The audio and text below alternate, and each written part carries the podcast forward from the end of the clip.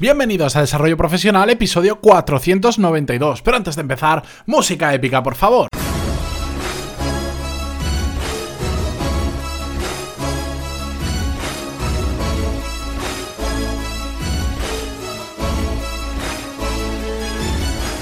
Muy buenos días a todos y bienvenidos a Desarrollo Profesional, el podcast donde hablamos sobre todas las técnicas, habilidades, estrategias y trucos necesarios para mejorar cada día en nuestro trabajo. Hoy miércoles vamos a responder a algunas preguntas de las que vosotros me enviáis y que ya sabéis que me gusta agrupar por temas y mm, simplemente elegir aquellas que creo que son más representativas de aquellos casos que me llegan más habitualmente y que sobre todo más os pueden aportar.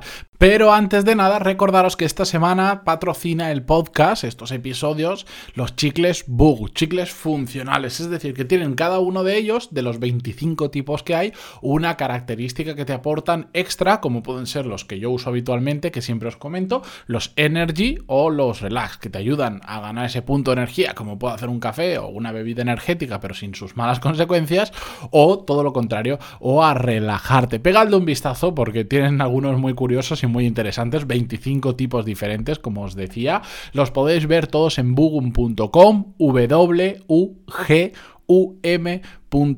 Y cuando hacéis la compra, si superáis 14,95 euros de compra, os van a regalar los gastos de envío y además si cuando la hacéis ponéis el código Pantaloni, no solo vais a tener eso, sino que además os van a regalar unas muestras gratuitas para que probéis otras funciones.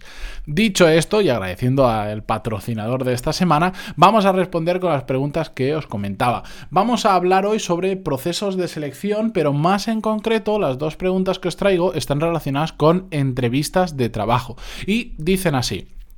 La primera nos la envía Juan Ángel y dice, hola Matías, te escribo porque te conocí hace cosa de un mes a través de una publicación en LinkedIn y desde entonces estoy enganchado a tu podcast. Como siempre dices que si tenemos alguna pregunta te escribamos, aquí estoy. Mi pregunta va en relación a los procesos de selección. Estoy actualmente en tres procesos diferentes donde ya he hecho alguna entrevista, pero son empresas grandes y son procesos muy largos. La parte que te quería comentar es el tema de cuándo sacar el tema del salario. Normalmente sé que lo elegante es esperar a que ellos te digan cuánto pagan, pero ya me ha pasado alguna vez eh, que todo genial, pero varias entrevistas, paso varias entrevistas y cuando me dicen el sueldo no sé si reír o llorar. Rechacé la oferta y encima me hicieron perder mucho tiempo e incluso días de vacaciones que tenía que pedir para poder hacer las entrevistas porque coincidían con el horario de mi trabajo. ¿Cómo lo harías tú? ¿Lo preguntarías tú o esperarías a que te lo dijeran? Bueno, esta pregunta em, yo me la había planteado muchísimas veces y cuando he estado en procesos de selección es un tema que se ve a priori bastante delicado, pero como siempre depende de muchos factores. Yo creo que depende también, sobre todo, eh, de la necesidad que tengas de cambiarte de trabajo. ¿A qué me refiero? Y esto ya no solo por esa pregunta, sino en general.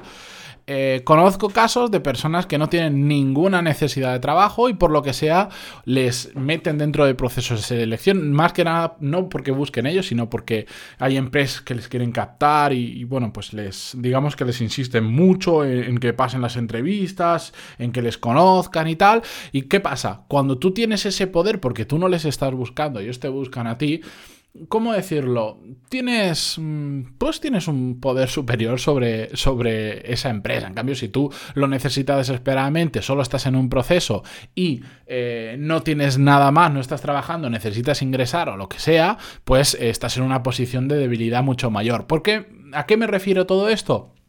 Porque de normal, eh, no sé por qué no queda bien conocer desde un principio cuál sería el salario. Yo no entiendo exactamente por qué. Se lo preguntaremos si queréis a alguna persona cuando traiga de recruitment que se dedique especialmente a esto. No entiendo por qué, porque al final es la remuneración que va a recibir la persona a cambio. Y conozco muchos procesos de selección que han hecho cuatro, cinco entrevistas y más y han tenido que desplazarse hasta muy lejos mm, para que hasta el último momento, hasta que no te dicen, vale, pues te queremos dentro de la empresa, esta es la banda salarial.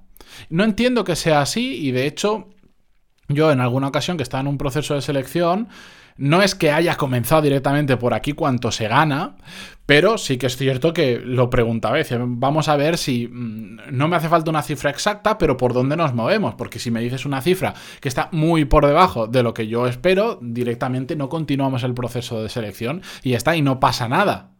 Y entiendo que la empresa deberían hacer exactamente lo mismo. Sí que es cierto que intentan evaluar eh, el valor que puedes aportar a la empresa para después hacerte una oferta u otra, pero es que conozco muchos casos como Juan Ángel, que pasan todo un proceso de selección, tres, cuatro entrevistas, moviéndose de un sitio para otro, porque al principio suelen ser lo típico por teléfono, por Skype, etcétera, pero ya te tienes que desplazar a la empresa, si no es tu ciudad, ya empieza a ser bastante complicado y no te dicen el salario hasta que ellos ven que encajas para la empresa y digamos te hacen una oferta. Y a veces esos salarios difieren mucho de la realidad del mercado laboral o de las expectativas de la persona que estaba haciendo el proceso de selección. Y al final pierde tiempo la empresa y pierde tiempo la persona que está pasando el proceso de selección.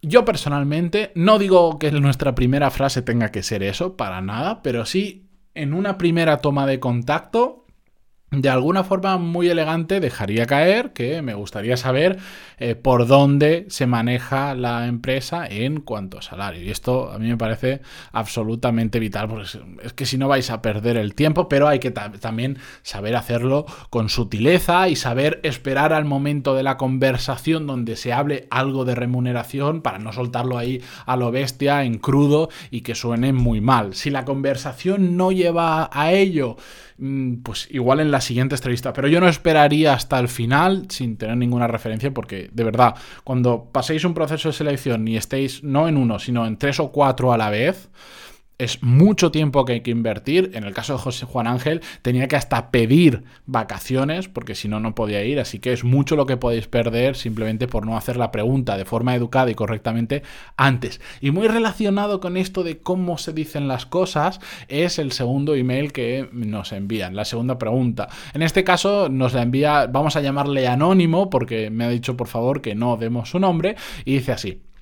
En el caso que describes en el episodio 488, un jefe con malos modos y agresivo, si decides marcharte de la empresa, ¿qué explicas en una entrevista de trabajo sobre los motivos? Especialmente si llevas poco tiempo. Siempre pienso que quedaría mal explicar la verdad. Gracias Matías, por favor no des mi nombre. ¿A qué se refiere? Bueno, podéis ir al episodio, lo dejo en las notas del programa, al 488 por si no has escuchado.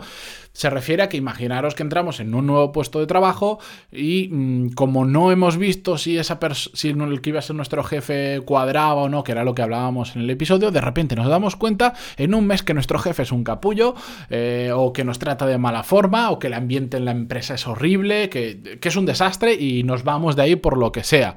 O en este caso dicen un jefe que te trata con malos modos e incluso que es agresivo.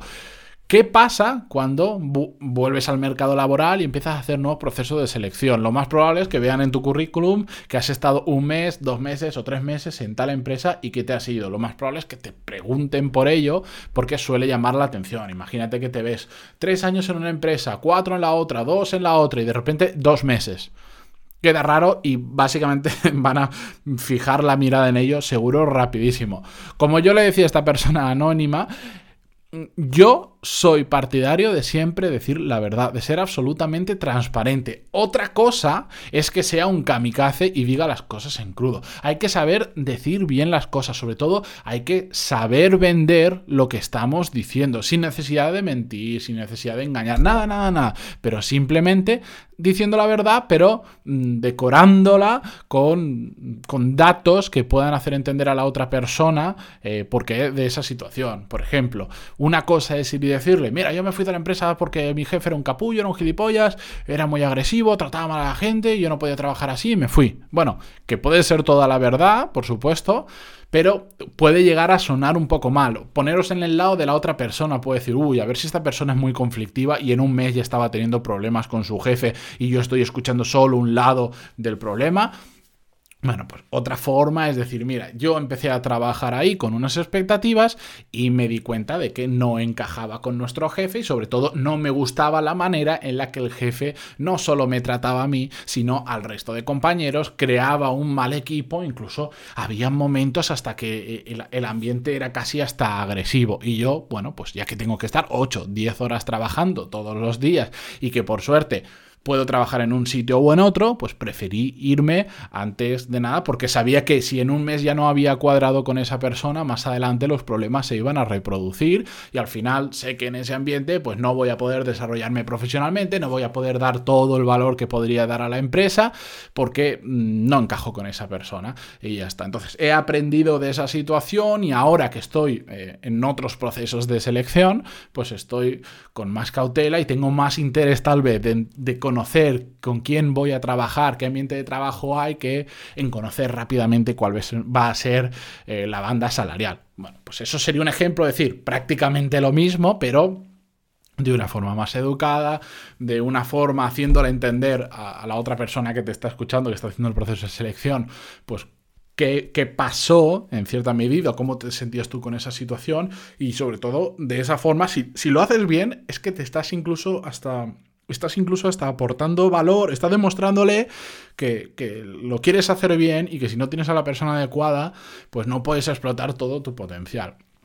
Por eso digo que hay que saber vender muy bien todo este tipo de situaciones, pero yo siempre iría con la verdad por delante, porque al final las mentiras o se terminan sabiendo Mm, o, o, no nos dejan dormir bien. Yo siempre lo digo, si lo mejor que hay es irte a dormir tranquilo, con la conciencia tranquila de que estás haciendo las cosas bien, de que no estás engañando a nadie, de que no has tenido que mentir y que cuando te pregunten dices la verdad, la dices bien, pero dices la verdad y ya no tienes que estar preocupándote de si a una persona le dijiste o esto o hasta la otra, porque hay gente que va a los procesos de selección, como pasas por tres o cuatro personas diferentes que te van entrevistando, a cada uno le da una versión de la película y eso al final, pues desde lejos se ve bastante rápido. Entonces hay que tener cuidado y no pasa nada por ir con la verdad. Hay que decirlo de una forma adecuada, pero para mí es siempre, siempre mejor ir de esa manera.